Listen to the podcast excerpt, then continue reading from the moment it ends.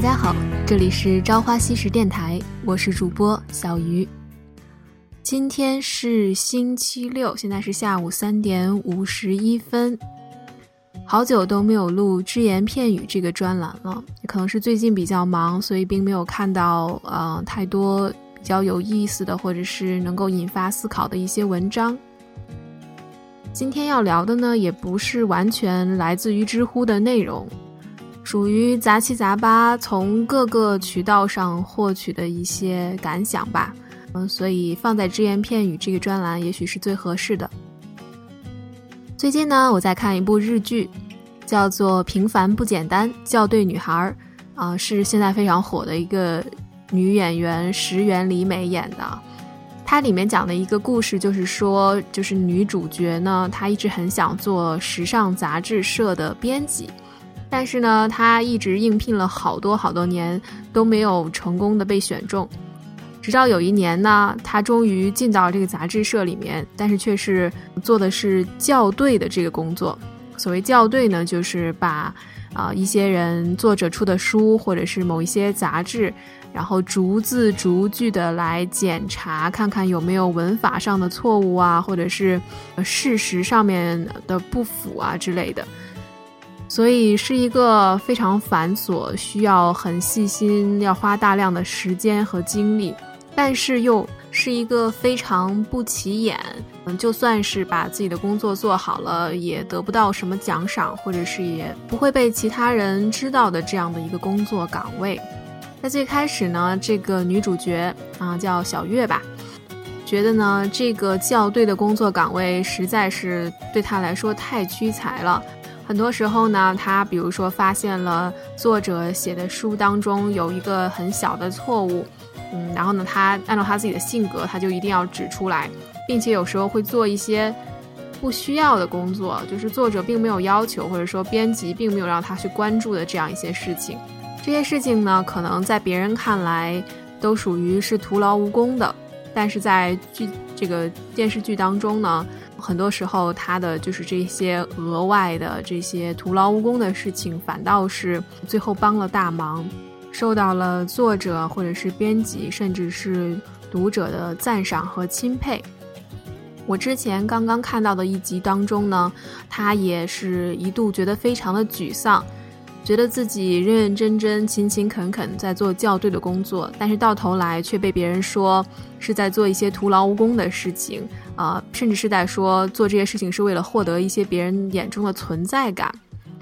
在她非常低迷的时候呢，她身边的人，包括同事，还有她的男朋友，给了她一个很大的鼓励。就是他看到自己的同事虽然是和自己一样做着非常不起眼的校对的工作，但是每个人又都勤勤恳恳、认认真真的对待自己所做的微不足道的工作。有些人一做可能是做了几十年，而她的男朋友呢，刚好是在呃做一个采访的工作，他采访了很多在做着这些不起眼的工作的一些人，啊，包括。每天检查这个一些基础设施的安全的技术人员，就是爬上爬下看一看电线有没有什么故障啊，或者说有什么安全隐患啊这样的。他就用这些人的例子来告诉这个女主角小月说：“嗯，正是这些人他们在做着这样一些不起眼的工作，才造就了我们这些大多数人生活中无数个理所当然。”可能每天你搭乘地铁顺利的到达办公室，但是你不知道，在前一天晚上，负责检查地铁线路的工作人员，忍受着地铁通道里的高温，还有一些安全隐患，嗯，背着重重的仪器，然后来保证第二天无数个上班族上班的便利和安全。你也可能觉得每天。用电灯或者是电器都是很理所当然的事情，但是你也不知道，在供电站工作的工技术人员可能忙了一晚上在抢修某一个电路，为的就是说在第二天某一个公司大楼里的人可以顺利的工作。在我们看到一本书觉得很好看的时候，我们也可能只是说这个作者的文笔很好，但是我们可能很少的会去想到在这一本书。到达你手中的这个过程当中，它经历了编辑，还有校对，等等等很多不太起眼的一些人的共同的努力。在这些不起眼的工作岗位上工作的人呢，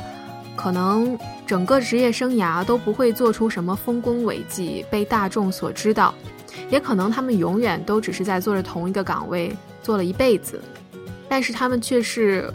我们日常生活当中，或者说某一个企业的正常运作当中不可或缺的这样一个小小的螺丝钉，他们可能属于存在感很低的那一类人。但是，一旦他们不存在了，或者说他们犯了一个什么样的错误，那么就可能会带来一系列的不方便，甚至是更严重的负面影响。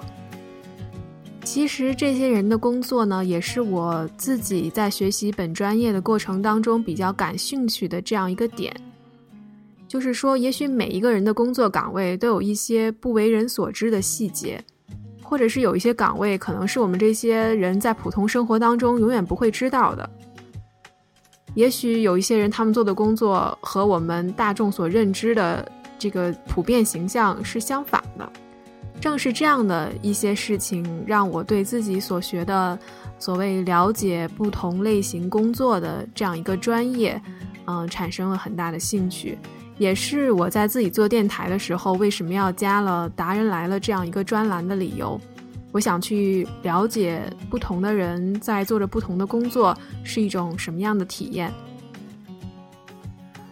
在这个日剧当中呢，主角他一直都是属于一个虽然做着不起眼的工作，甚至是自己一开始非常不喜欢的这样一个校对的工作，但是他永远都是精益求精，追求完美。甚至可以说是吹毛求疵，他会关注一些非常小的细节。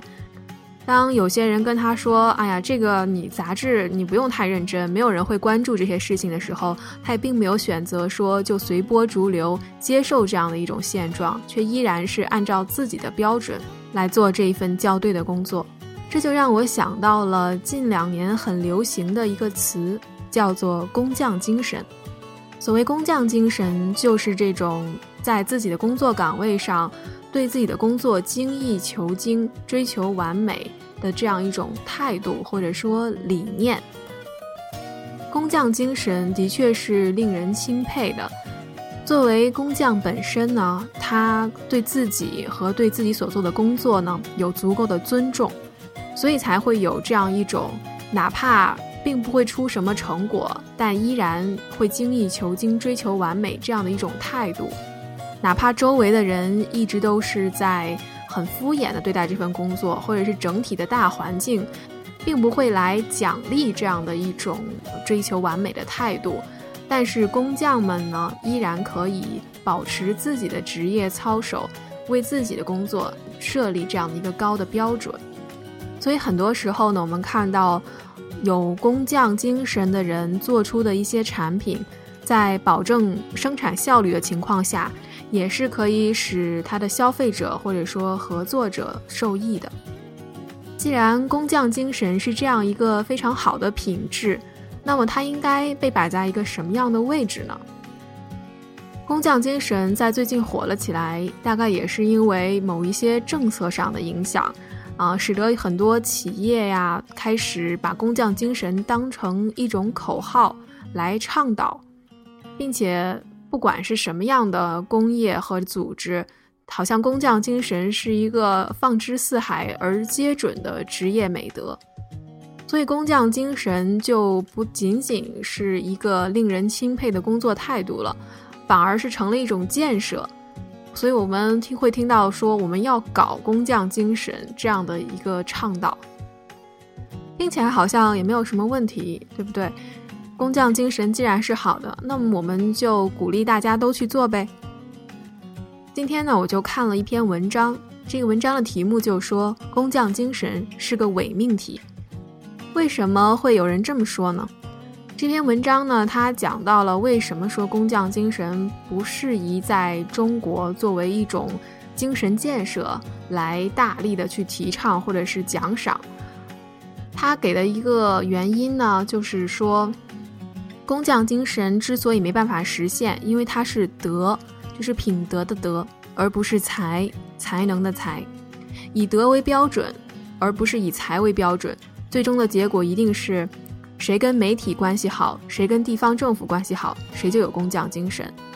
这句话翻译过来就是：工匠精神虽然是好的，但是如果我们把这种工匠精神的美德当成一种标准，把它强加于所有的工作当中的人身上的时候，那么它就变味儿了。这个时候呢，追求工匠精神就成了一个很功利性的事情。就会导致人们为了去追求工匠精神而做出一些反而有悖于其他的职业道德的事情。文章中还说到，仅靠道德感化和形象宣传，无异于在宇宙中心呼唤爱，形式大于实际。他给出的建议是说，今天我们要学的是工匠制度，用制度养成制造业的工匠习惯。再把工匠习惯升华为工匠精神，从制度到习惯再到精神，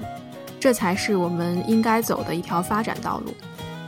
对于他这样的一个看法，我的理解是在我们的行业还没有形成一个体系性的一个行业标准的时候，我们去大谈工匠精神，是一个有点本末倒置的行为。我们必须要先从最基础的制度来着手，形成一个很标准化的体系之后，再把这件事情发展为更个人化的，呃，或者是说更精神层面上的一些职业道德。这篇文章的链接呢，我会放在电台的描述当中。这篇文章的标题有点唬人，说工匠精神是一个伪命题。其实它具体的意思是说，我们把工匠精神当做一种呃社会整体的建设来发展，这是一个不太合适的一条道路。但其实工匠精神本身是并没有错的。这也让我想到了我们在学科当中会提到的一个概念，我们在英文呢叫做 organizational citizenship behaviors。中文翻译过来就是组织公民行为。什么是组织公民行为呢？它属于一种员工在工作当中自发的义务性的，有利于工作中其他的人，或者是有利于这个公司或者组织本身的一些行为。举个例子来说，比如今天你的同事生病了，这个时候需要有人来帮他做今天他分内的一些事情。哎，然后这个时候你就跳出来说啊，我可以来帮忙。你帮忙这件事情呢，并不会给你涨工资，也不会说给你颁颁颁发一个奖状什么的。而在同事有需要的时候去帮忙这件事情，也并没有写在你的岗位要求里面。所以呢，这种行为就可以被称为一种组织公民行为，它是有利于你的同事和你的公司的，因为你帮助别人完成了今天要做的任务。但是它完全是义务性的这样一个行为。再举个例子，比如说，嗯，今天大家开了小组会议，你在会议结束之后呢，做了一个会议总结，然后把它发给了全组的人，包括你的上司。这件事情也是没有人要求你做的，但是你觉得可能大家开完会，帮大家做了一下笔记，总结了一下会议上的内容，这个是对大家接下来继续进行工作是有好处的。那么这种行为呢，也是跟刚刚说的帮助同事一样，是义务性的，没有被工作岗位所要求的，但是是有利于，呃，同事或者是上司或者是大家整体的这个组织发展的。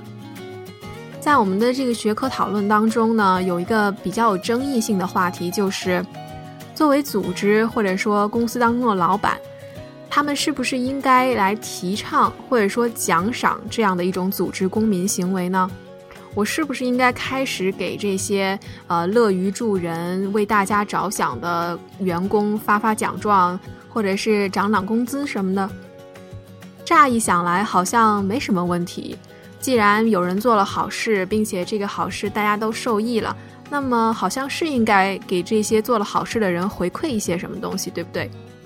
但是呢，这样一种提倡或者说奖赏组织公民行为的一个政策。可能会带来一些负面的影响。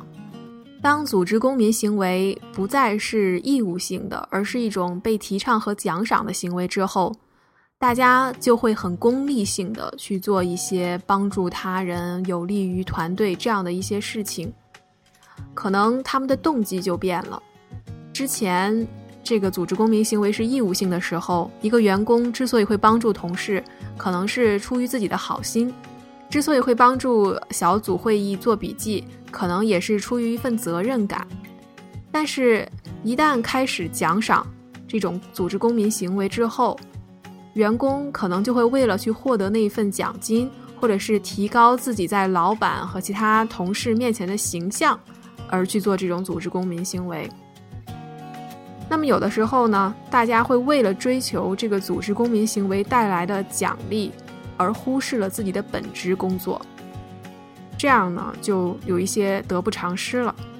换句话说，组织公民行为是高于员工自己分内的事情的。也就是说，如果你自己分内的事儿还没做好，你就抢着去帮生病的同事干活，这就是本末倒置了。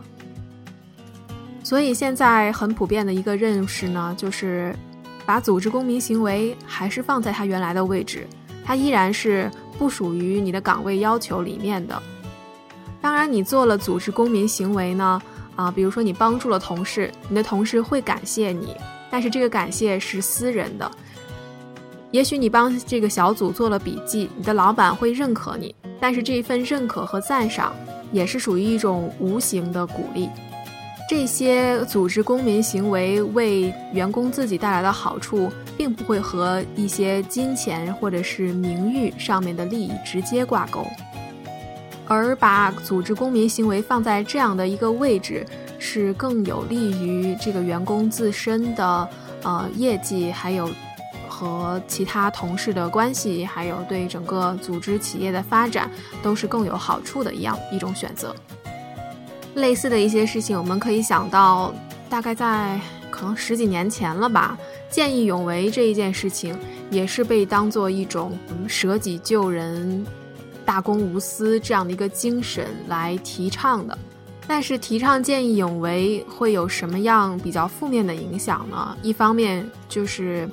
可能会有一些人比较功利性的去做一些看似见义勇为的事情，就导致了这个见义勇为的动机没有像之前那么单纯了。另一方面呢，过分的去提倡见义勇为这件事情，会在无形当中给很多人造成一些道德的压力。